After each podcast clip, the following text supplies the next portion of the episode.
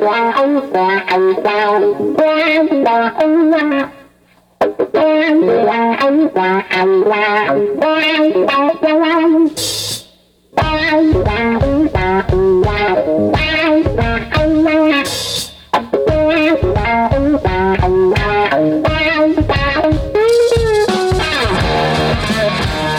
otro viernes más desde el sótano de Radio Almaina, la onda libre de Granada en el 107.1 de la FM, Selva Negra, el programa de música afroamericana y esta semana afroboliviana de esta onda libre. Y sí, has escuchado bien, afro-boliviana, porque hoy nos vamos a ir a la historia de la música negra en Bolivia y para eso nos vamos a remontar hasta las costas de África en el siglo XVI para acabar hoy mismo en la región de los Yungas. Esta semana ni Nueva Orleans, ni el Mississippi, ni Chicago, ni Filadelfia, ni Detroit. Esta semana nos vamos a ir a lo más profundo de Bolivia para explorar la historia de aquel pueblo negro que esclavizado acabó explotado en las minas del Potosí. Vamos a irnos a las costas de África, vamos a navegar el Atlántico en barcos negreros, vamos a subir a más de 4.000 metros al Cerro del Potosí en Bolivia, vamos a contaros una historia de nieve, de minas, de valles, de trópicos, de esclavitud, de tambores y de 300.000 esclavos negros que pasaron por el Potosí y dejaron su huella en la música de Bolivia. Y para eso nos vamos a remontar lo más atrás que nos hemos remontado nunca en este programa, en Selva Negra, porque vamos a poner canciones. Algunas veces hemos puesto canciones blues del Mississippi de los años 20 y hemos dicho, wow, ¿cómo nos vamos para atrás? Bueno, pues hoy vamos a batir el récord porque vamos a empezar con canciones del siglo XVII. Vamos a rastrear la herencia, la huella musical de la percusión de la selva africana dentro de la música colonial, partiendo de villancicos del siglo XVII para luego ir pasando a las músicas del carnaval y a las sayas. Así que ya sabéis, este viernes aquí en Selva Negra, follándote la mente más que nunca, con más coordinadas geográficas, musicales e históricas que en ningún otro de los programas que hemos hecho hasta ahora. Y para empezar nos vamos a ir directamente a Cochabamba, en concreto a los archivos de la capilla musical del monasterio de Santa Clara y de ahí vamos a rescatar un villancico en el cual se ve muy bien la herencia de lo negro en la música colonial. Vamos a irnos con este Esta noche yo bailá un villancico del siglo XVII, donde vamos a ver muy bien en esa percusión y sobre todo en ese léxico tan especial la herencia a veces oculta, pero que se puede descubrir de los afrobolivianos, de los negros en la historia de la colonia.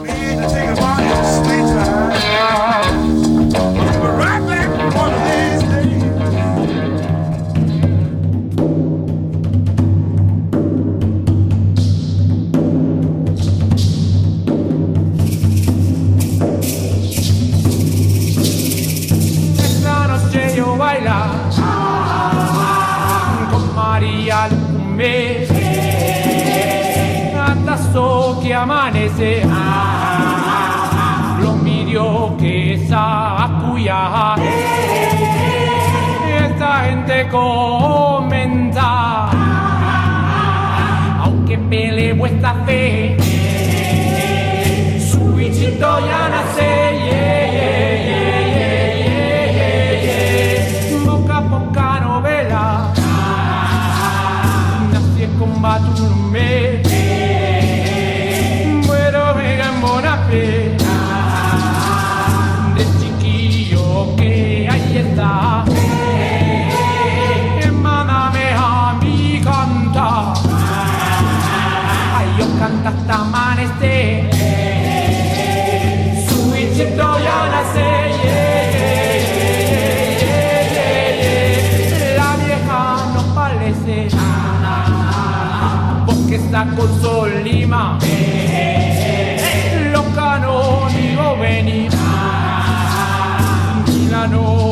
noche celebra con la cuya y saclita y monastillo también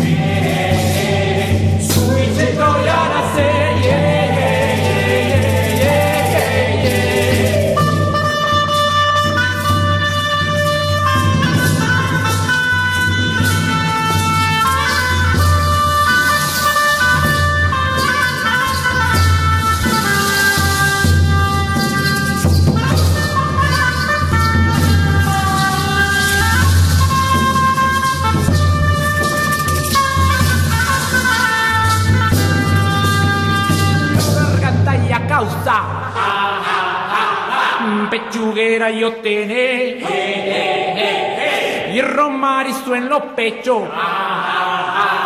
como troqueta cuya que callarito se está.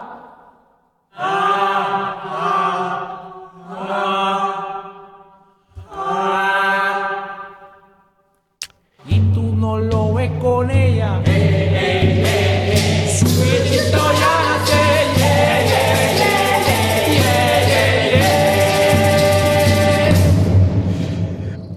Pues eso era un villancico, un villancico, un villancico de negrillas, luego os comentaremos qué es eso, titulado Esta noche yo bailá, un villancico que se encontró eh, a través del estudio de las partituras de la capilla musical del monasterio de Santa Clara en Cochabamba, Bolivia, y que se data en torno al siglo XVII. Y la verdad es que para encontrar la historia, los rastros del pueblo afroboliviano, pues a veces hay que ingeniárselas así. ¿Por qué? Porque los historiadores oficiales nunca escribieron sobre la historia de los esclavos, nunca escribieron sobre la historia de los más excluidos y de los más oprimidos dentro de la pirámide social. Hay una anécdota que seguramente cualquier persona que esté escuchando el programa y que sea historiadora conocerá por, porque se lo habrán contado multitud de veces, que es la historia de los historiadores de los leones. Es decir, el día que los leones tengan sus propios historiadores, las historias de cacería no exaltarán al cazador, bueno, pues esto es lo mismo. Los esclavos no tenían sus propios conistas, no tenían sus propios historiadores. De tal manera que encontrar la historia del pueblo esclavo, del pueblo negro, del pueblo afroboliviano,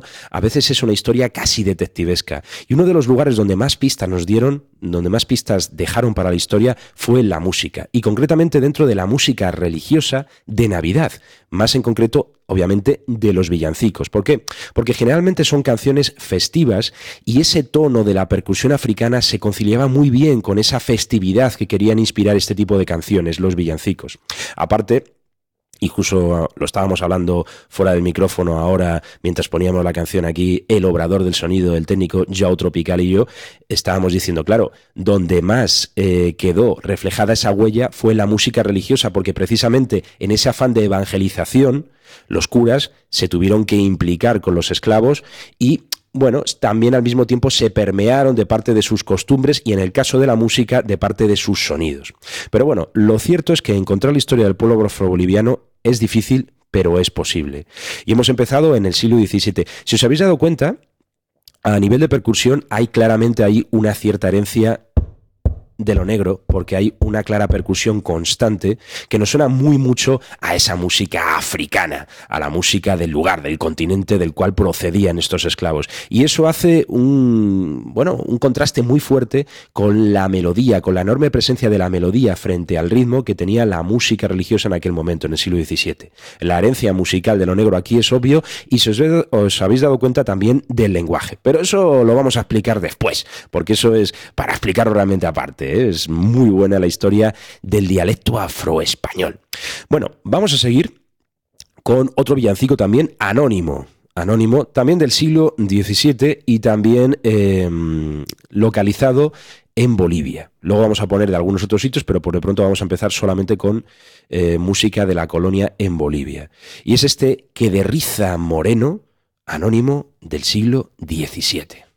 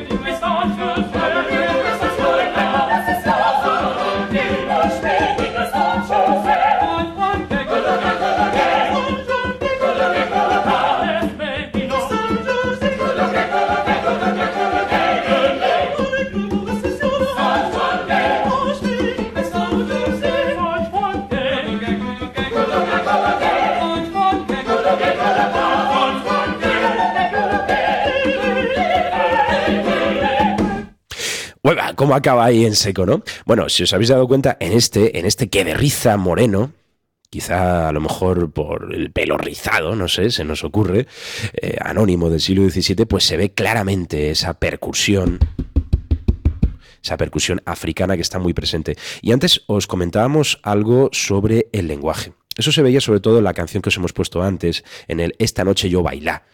Eh, había una, una, jerga, un léxico, a veces eh, casi caricaturesco de lo negro, ¿no?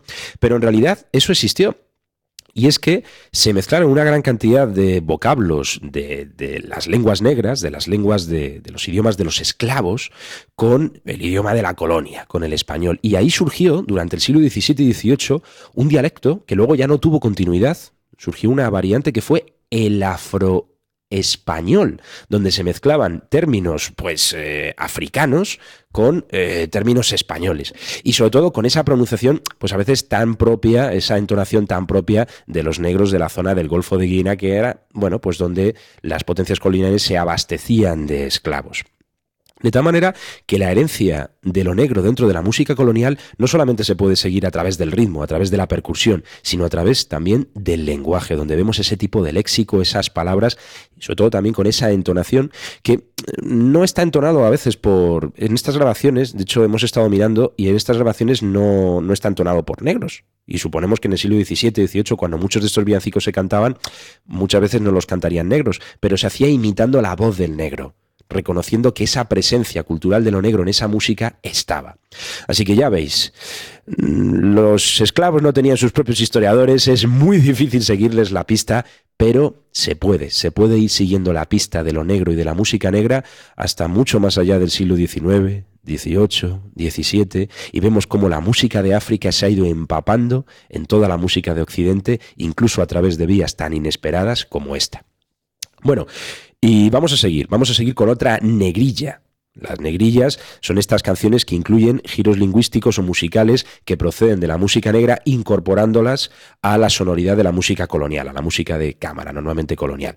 Vamos a seguir con otra de estas negrillas que para mí es la más bonita. De hecho, tengo que reconocer que he hecho el programa a partir de esta canción. La descubrí hace unos meses, fue cuando empecé a descubrir el tema de los afrobolivianos y esta canción la tuve en el MP3 sonando en bucle mientras yo me montaba en el SN4 para ir del Zaidín a la Chana y de la Chana al Zaidín eh, durante un mes. Se llama Turulu Negro, es un villancico anónimo del siglo XVII y esta vez no es de, no es de Bolivia, es de un monasterio, de la capilla musical de un monasterio de Cuzco en Perú. Pero bueno, ¿esto qué hace? Pues visibilizar el hecho de que aunque la mayor parte de los esclavos negros en la colonia americana acabaron en el cerro minero del Potosí en Bolivia, lo cierto es que la esclavitud negra se extendió tristemente a lo largo de multitud de explotaciones mineras a lo largo y ancho, de norte a sur y de sur a norte, de toda la colonia española en América. Así que vamos a irnos con este Turulu Negro, un villancico anónimo del siglo XVII, localizado en Cuzco, Perú.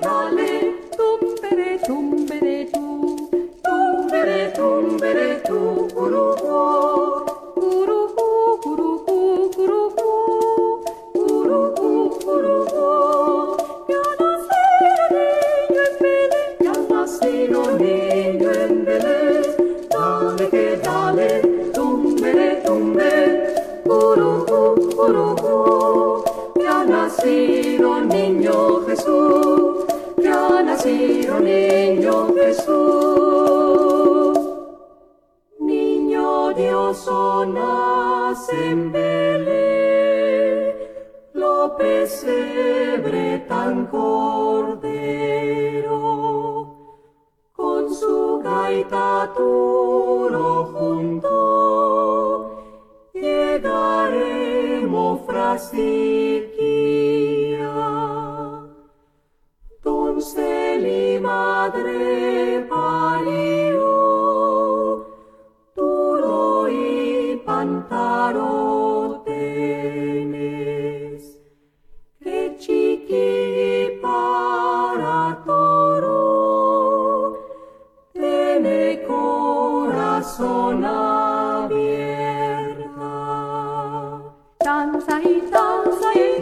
Sorry.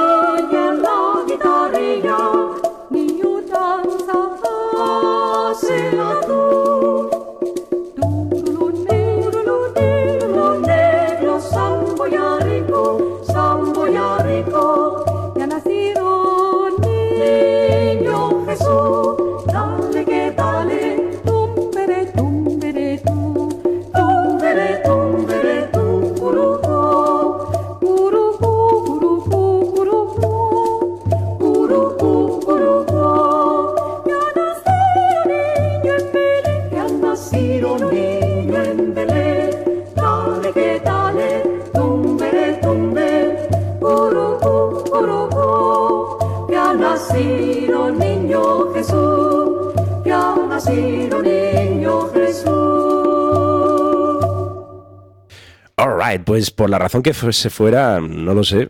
Bueno, sí, sí lo sé, es por el ritmito ese que tiene ahí de- debajo. No sé exactamente qué instrumento es, qué tipo de tamborcillo, de congas o lo que sea va marcándolo, pero a mí esta canción pues en su momento me, me folló bastante la mente y me incitó mucho a, a rascar y enseguida apareció la historia de los afrobolivianos y wow, cuando de repente apareció el rey de los afrobolivianos, de lo cual vamos a hablar después, pues ya fue, fue brutal. Ya dije, guau, de esto hay que hacer un programa. Bueno, pues ahí teníamos este Turulu Negro, un villancico anónimo de Cuzco, Perú, del siglo XVII. Y ya veis, no solamente se encuentra la herencia de los esclavos negros, la herencia musical de los esclavos negros en Bolivia, sino también en otros países que fueron colonizados por el Imperio Español. ¿Por qué? Bueno, pues porque desde México hasta Argentina había un sistema de explotación minera en el cual los negros, los esclavos negros, eran una pieza clave. Mm, De hecho, ya sabéis, eh, si habéis visto un poco la historia de la colonia, a mí siempre me llama mucho la atención la cita de Fray Bartolomé de las Casas. No la recuerdo ahora mismo exactamente, pero él ha sido presentado ante la historia como uno de los grandes libertadores de los indígenas en la América colonial y eh, tiene una cita enorme, es que es, es que es para verla porque está llena de cinismo que dice, ¿para qué esclavizar a los indígenas si para eso ya están los negros? es decir, increíble, ¿no? El cinismo. Pero bueno, eso tiene mucho que ver con lo que estamos tratando hoy, ¿no? Es decir, con, con, los motivos sobre por qué se llevó a tanta población negra en régimen de esclavitud desde África a la colonia en América. Pues porque se les veía en un estrato incluso inferior al de la población indígena, al de la población colonizada en América. Era lo más bajo de lo más bajo, lo más maltratado de lo maltratado. Por eso es difícil seguir la huella de, de, esta gente, de los esclavos negros en América. Pero bueno, estamos con ello. Y ahora vamos a seguir. Eh, hemos seguido su huella por Bolivia, hemos seguido su huella por Perú y ahora nos vamos a ir más para el norte. Nos vamos a ir para Puebla, en México. Y ahí nos vamos a topar con una canción que es A Negrito de Curumbé. Aquí hace una mención explícita, ¿no? A, lo negro, una canción que esta sí va firmada, una canción de Gaspar Fernández y que además nos llama mucho la atención porque vemos que la herencia musical de lo negro no solamente dejó una huella dentro de la música popular, como vamos a ver en la segunda mitad del programa, cuando nos empecemos a contar, mmm, bueno, pues cómo se vive hoy en día la música negra en Bolivia, sino que también dejó una herencia dentro de lo que tradicionalmente se ha llamado la música culta. Es decir, la música escrita, la música arreglada, la música academicista, la música de conservatorio o en aquel momento pues, se podía decir de capilla. ¿Por qué? Porque Gaspar Fernández fue un compositor muy reconocido dentro de la música colonial de aquel momento, del siglo XVII. Así que vamos a ir con este A Negrito de Curumbé, una composición de Gaspar Fernández, datada en el siglo XVI y localizada en Puebla, México.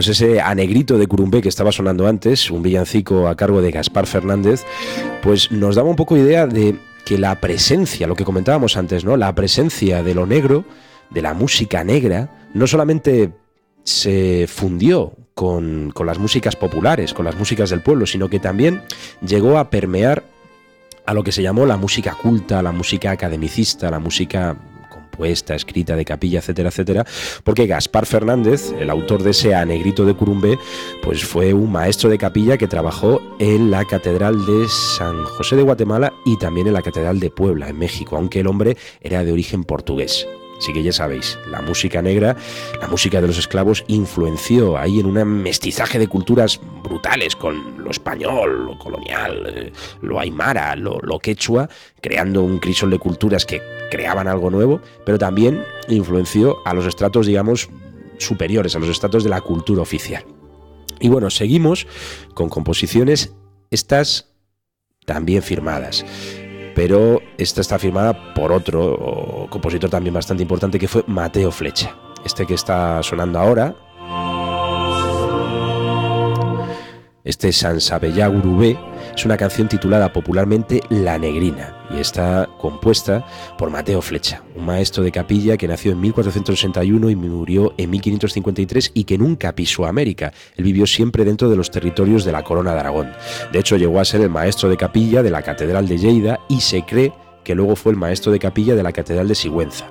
Lo que sí se sabe es su final, y es que al finalizar su vida, en los últimos días de su existencia, se hizo monje, concretamente de la Orden del Cister, y se metió en el monasterio de Poblet, a vivir allí con tranquilidad y con calma.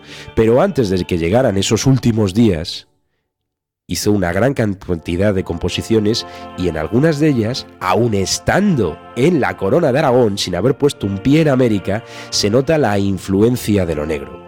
Y eso nos llama mucho la atención, sobre todo para avanzar algo que queremos hacer dentro de poco, y es que hace poco ha sacado eh, la productora de aquí de Andalucía un documental que se llama Gurumbé, donde se va explorando la herencia de lo negro lo que estamos haciendo hoy es explorar la herencia de lo negro en la música colonial eh, en Bolivia y posteriormente pues en la música afroboliviana. Pues lo que hace Gurumbe es explorar la herencia de lo negro en el flamenco. Y lo cierto es que a través del puerto de Sevilla entraron decenas y decenas y decenas de miles de esclavos a la península ibérica. Y de alguna u otra manera, esos esclavos y las músicas y sobre todo los bailes que ellos traían dejaron una herencia dentro de la música popular en la península ibérica, especialmente en Andalucía.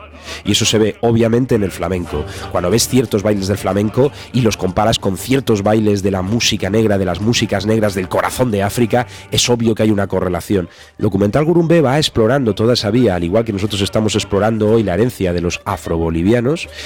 Y bueno, por eso nos parecía interesante meter aquí a Mateo Flecha, un compositor de la Corona de Aragón, pero que tiene cierta influencia de la percusión negra en la música que compone. Y esto aquí lo vemos muy bien.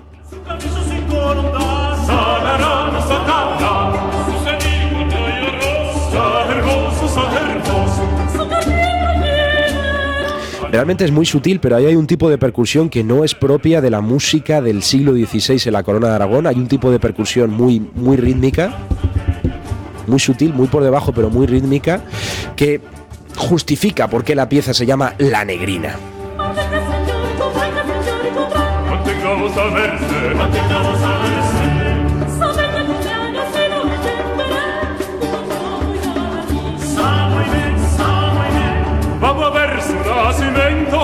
serce całe stać.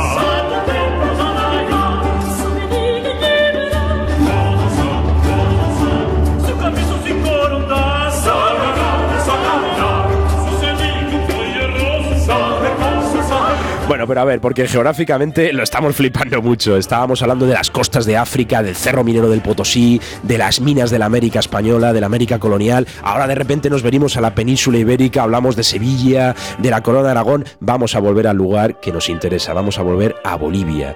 Y ya vamos a dejar atrás todo ese rastro que hemos podido seguir de lo negro dentro de las composiciones de la música colonial para meternos dentro de lo que es la música afroboliviana hoy en día. Vamos a irnos a buscar el ritmo de las sayas.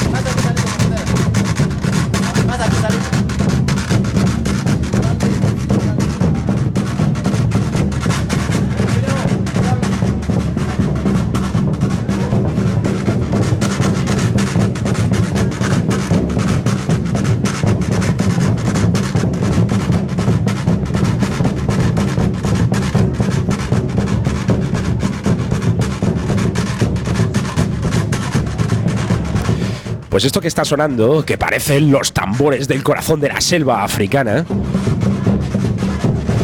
esto en realidad está grabado en la región de los Yungas, en el departamento de La Paz, en Bolivia, y es en concreto el ritmo de las sayas. Y es que la herencia musical negra siempre se funde con multitud de músicas, pero al final le ves el plumero en algo muy concreto que es la percusión, lo que siempre identifica a lo negro dentro de la música, por muy mestiza que sea para con otras sonoridades, es la percusión.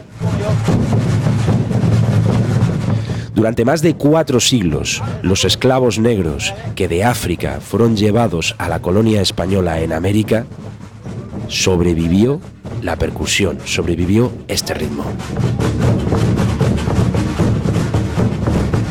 Es que la historia del pueblo afroboliviano empieza en 1594, el momento en el cual se empieza a extender de forma masiva la esclavitud de los negros en la América colonial española. Desde 1594 hasta 1640 son capturados en las costas de Angola, de Guinea, de Cabo Verde o en los territorios del Congo decenas y decenas de miles de negros que son llevados a lo largo de todo el Atlántico para ser desembarcados en puertos de Chile, de Argentina, de Colombia, de México.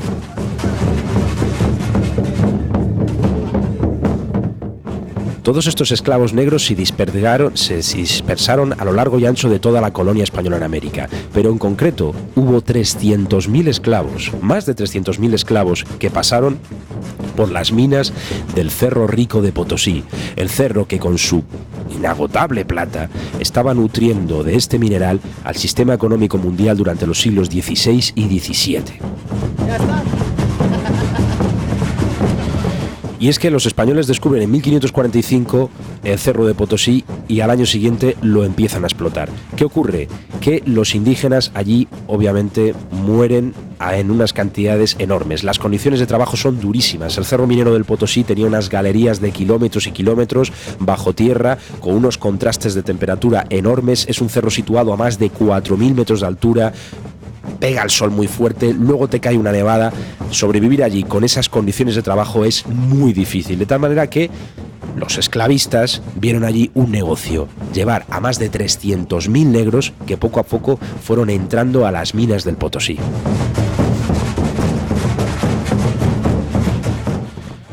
Los negros eran lo más bajo de la pirámide social.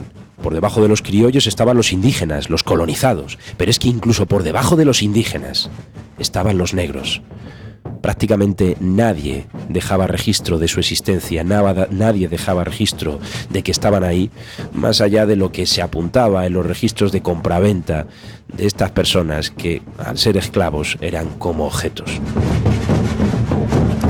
Las condiciones de trabajo eran durísimas. Muchas noches en el Cerro Minero del Potosí se pueden alcanzar los 12 grados bajo cero y de hecho se calcula, no solamente en Potosí, sino teniendo en cuenta las cifras, sumando las cifras de toda la América colonial española, que durante los siglos XVI, XVII y parte del XVIII, en el contexto de la explotación de las minas en la América española, fueron 8 millones de esclavos negros los que murieron.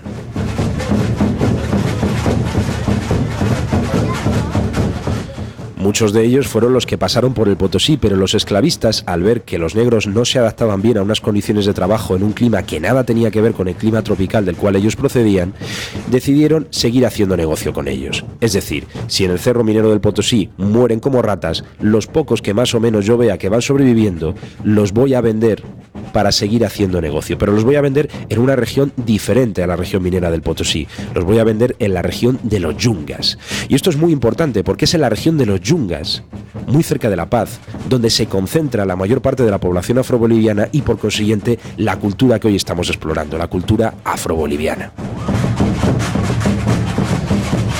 Los Yungas es una zona muy tropical, donde hay una gran cantidad de cultivos eh, relacionados con los cítricos, con el café o incluso con la hoja de coca. Allí los esclavos negros se adaptaban mucho mejor y los esclavistas vendieron a estos esclavos a los propietarios de las haciendas de esta zona, de la zona de los yungas. Y así las cosas, todo continuó hasta 1825.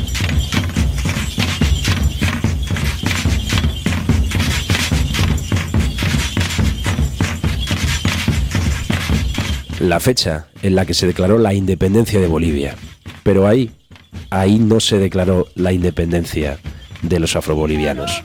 La historia siguió y la contaremos. Pero después de escuchar este, se presenta el afroboliviano a cargo de Saya Afroboliviana.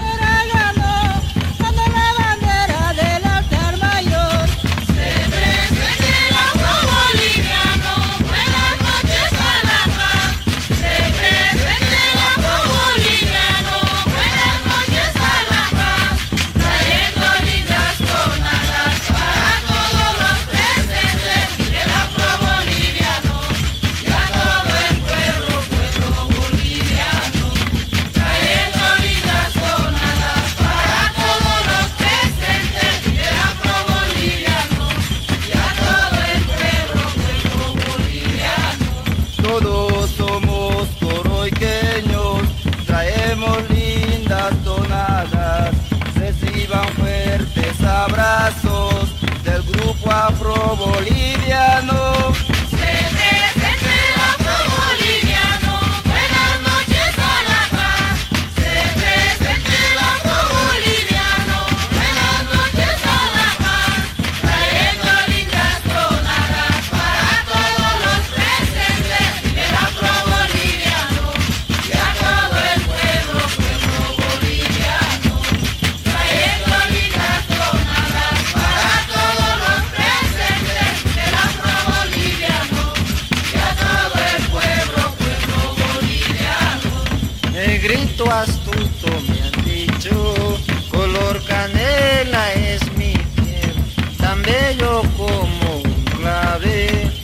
talas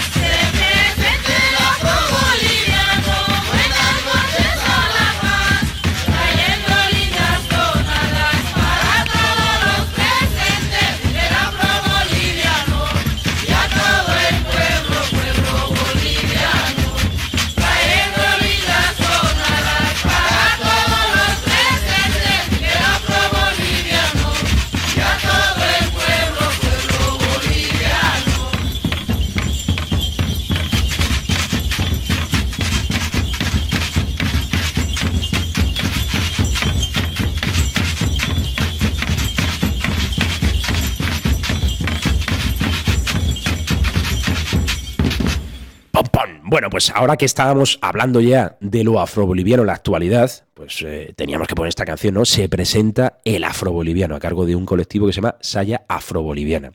Hoy en día esta es una de las músicas populares que nos encontramos en el Estado plurinacional de Bolivia, un estado pues con multitud de culturas, de identidades, de etnias y donde los negros, los descendientes de aquellos esclavos, pues obviamente también están presentes y organizados. Luego hablaremos de eso. Bueno, lo cierto es que en 1825 se produce la independencia de Bolivia, pero esto no cambia demasiado la forma de vida de los esclavos negros. Mm, pasan de unos amos a otros, pasan de una bandera a otra, pero su cotidianidad y su explotación sigue siendo la misma. En 1851 parece que hay un cierto atisbo, una cierta esperanza, porque en este año, 1851, se abole oficialmente la esclavitud. Pero claro, eh, abolir la esclavitud no es lo mismo que abolir la explotación. Es decir, si la abolición de la esclavitud, y esto ya lo conocemos por la historia de los esclavos en Norteamérica, no va adosada a una serie de profundas reformas económicas que muchas veces tienen que ver con el régimen de tenencia de la tierra, pues la abolición de la esclavitud queda como un profundo, bueno, como un simple papel mojado.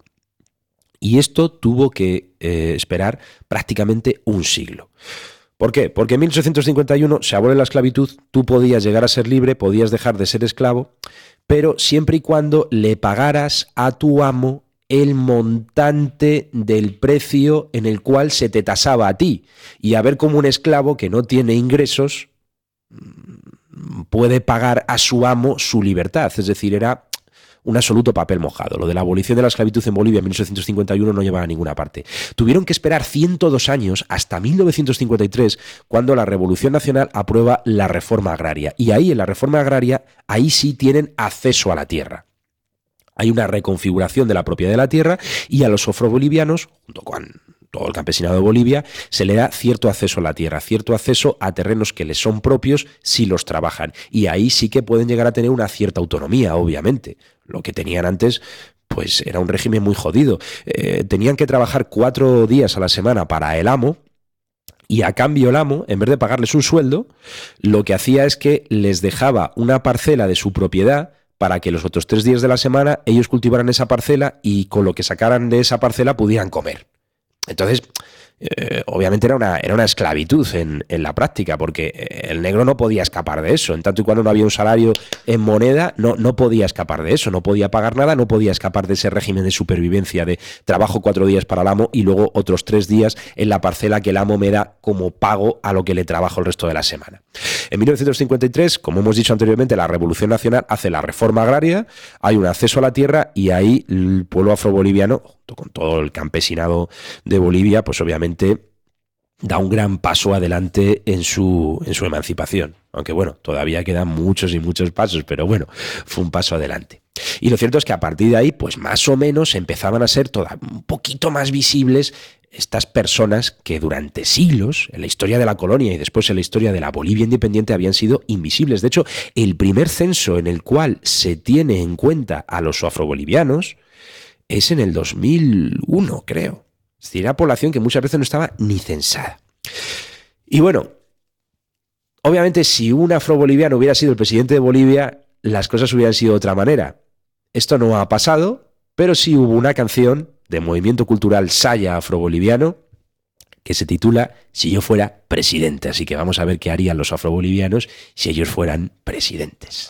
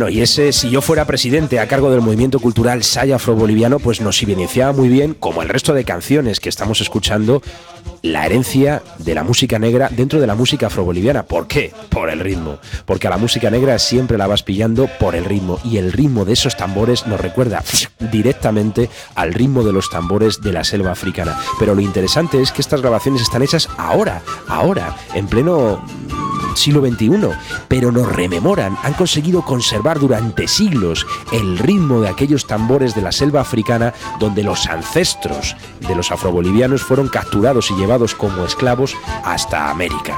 Así que fijaos cómo el ritmo ha sobrevivido a un enorme proceso de aculturación, a un enorme proceso de esclavitud y a siglos de historia. El ritmo de alguna manera innata se queda fijado en la cabeza y generación tras generación, siglo tras siglo, el ritmo de lo negro, de los tambores de África, sigue estando presente casi, casi, casi, yo diría, en el ADN de los afrobolivianos. Mis abuelos yo crecí, dejando mi tierra Y los afrobolivianos tienen una cuestión muy curiosa que son los reyes, los reyes afrobolivianos. Y sí, en América Latina hay monarquías, pero monarquías africanas. ¿Y esto, esto cómo se come? Pues lo cierto es que cuando los esclavistas iban a las costas de África, arramplaban con todo. Con el más importante de la tribu y con el último mono. Todos para adentro. Y claro, obviamente también capturaron a muchos de los reyes de las diversas tribus esclavizadas en África. Y a través de la tradición, a través de una generación y de otra y de otra, el linaje se conservó. Así que durante el siglo XXI sigue existiendo una monarquía africana en territorio de la América española. Bueno, hoy en día ya independiente, en el territorio hoy en día de Bolivia. Vengo de los yungas, vengo a conquistar. Traigo mis canciones, ritmo original. Somos bolivianos. De hecho, la Constitución de Bolivia reconoce a los reyes afrobolivianos como una institución jurídica. Está reconocida por la Constitución boliviana y por Naciones Unidas. Es como una especie de... No tiene ninguna atribución, eh, no tiene ninguna potestad de legislar. Es, digamos, como una especie de intermediario entre la comunidad afroboliviana y el Estado boliviano. La comunidad afroboliviana lo reconoce como una autoridad moral. Es algo así parecido a lo que en el mundo de la India gitana podría ser el patriarca.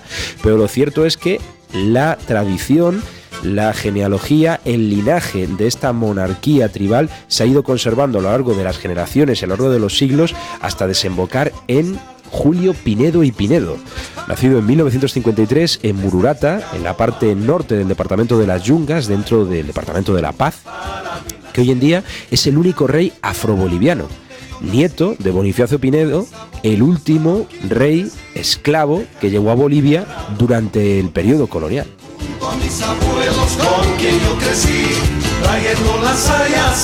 Es desde luego una historia de resistencia, es una historia de resistencia increíble frente al proceso de aculturación, porque a pesar de que han pasado siglos, no décadas, sino siglos de esclavitud, los afrobolivianos no solamente han conservado parte de su léxico, de sus dejes, de sus formas a la hora de hablar, obviamente de su música, que es lo que estamos tratando en el programa de hoy, en el Selva Negra de esta semana, sino que incluso han conservado instituciones políticas como su rey.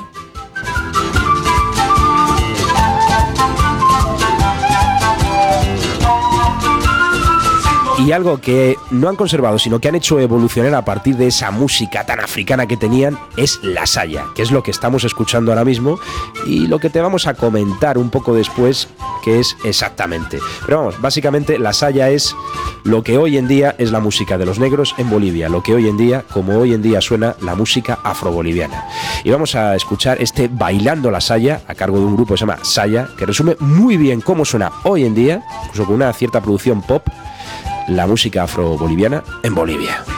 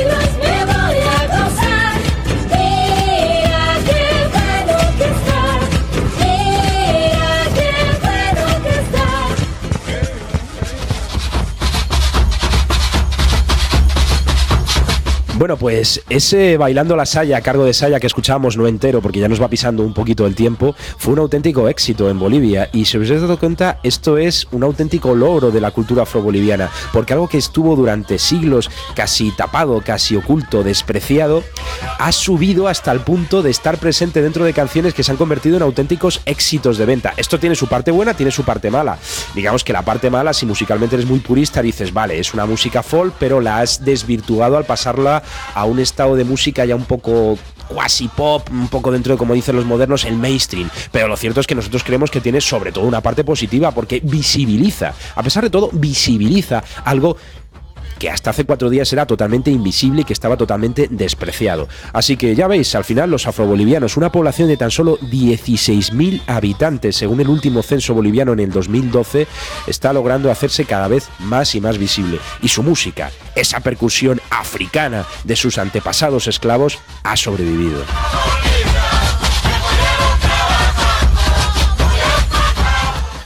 Así que bueno, esta ha sido la historia a través de la música, porque es prácticamente donde mejor se puede seguir el- la historia, los retazos, las pistas que nos han dej- ido dejando los afrobolivianos. Pues hasta aquí llega el programa que hemos dedicado a la historia de los afrobolivianos. Dentro de poco esperamos dedicar otro programa parecido a este, pero rastreando dentro de la península ibérica y más en concreto de Andalucía y del flamenco, la herencia de la sonoridad negra, de la percusión negra, a través bueno, pues del flamenco. Que a ver, hay. Entraron decenas de miles de esclavos negros a través del puerto de Sevilla. Eso se nota, se nota cuando ves cómo se baila el flamenco. Pero por de pronto vamos a acabar el Selva Negra de esta semana, el Selva Negra que hemos dedicado a la historia de la cultura afroboliviana y su música, la percusión siempre presente. Y la próxima semana nos veremos y si queréis nos podremos ver las caras, porque el próximo 7 de abril nos podemos ver a partir de las 6 y media de la tarde en el Centro Social Ocupado La Redonda, en Camino de Ronda 190 en Granada, en la tarde de radio en directo que vamos a hacer entre Selva Negra y de Raíz Radio. Así que ya veis, nos podemos escuchar, pero el próximo viernes también nos podemos ver. Hasta entonces, mandamos un saludo a los que estéis en Granada y a todas las radios libres que nos redifusionan a lo largo y ancho de la península histérica. Y sin más, pues os dejamos con el corte de flamenco con el que vamos a acabar hoy. Es un corte de flamenco, flamenco, rapero y negro. Lo hemos traído un poco como colofón a esto de los afrobolivianos, pero bueno, muy a nuestra manera, porque el hecho de que, bueno, hay un componente negro que es obvio. Uno de los grandes éxitos de las rumbitas fue el Tus labios para mí. Bueno, pues lo vamos a escuchar en versión rap, cantado por un negro, para poner fin a este programa sobre los afrobolivianos.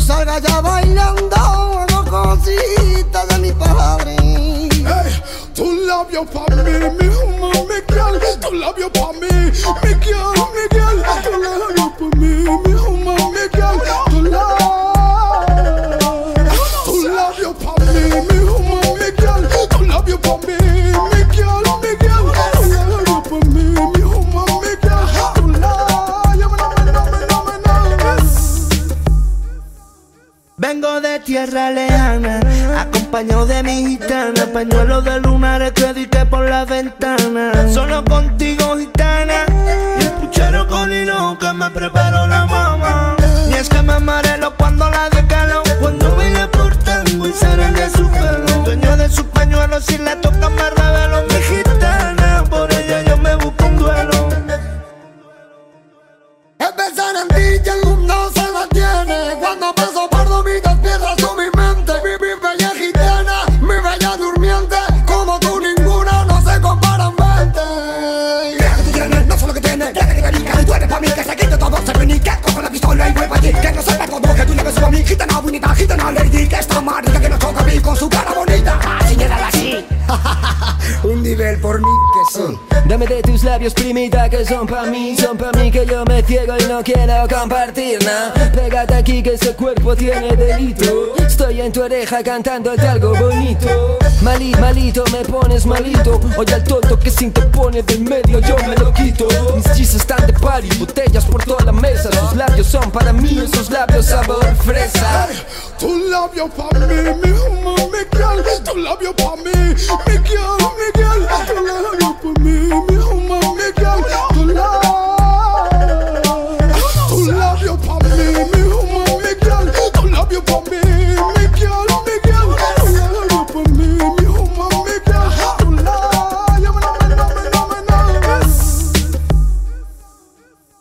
Ando con la Glock, chipete el de 50 Por si quieren problemas, extensible de cebra Si toca mi gitana, te va a hacer peine 30 Un labio para mí, no me creo lo que No voy a inventan tener que parar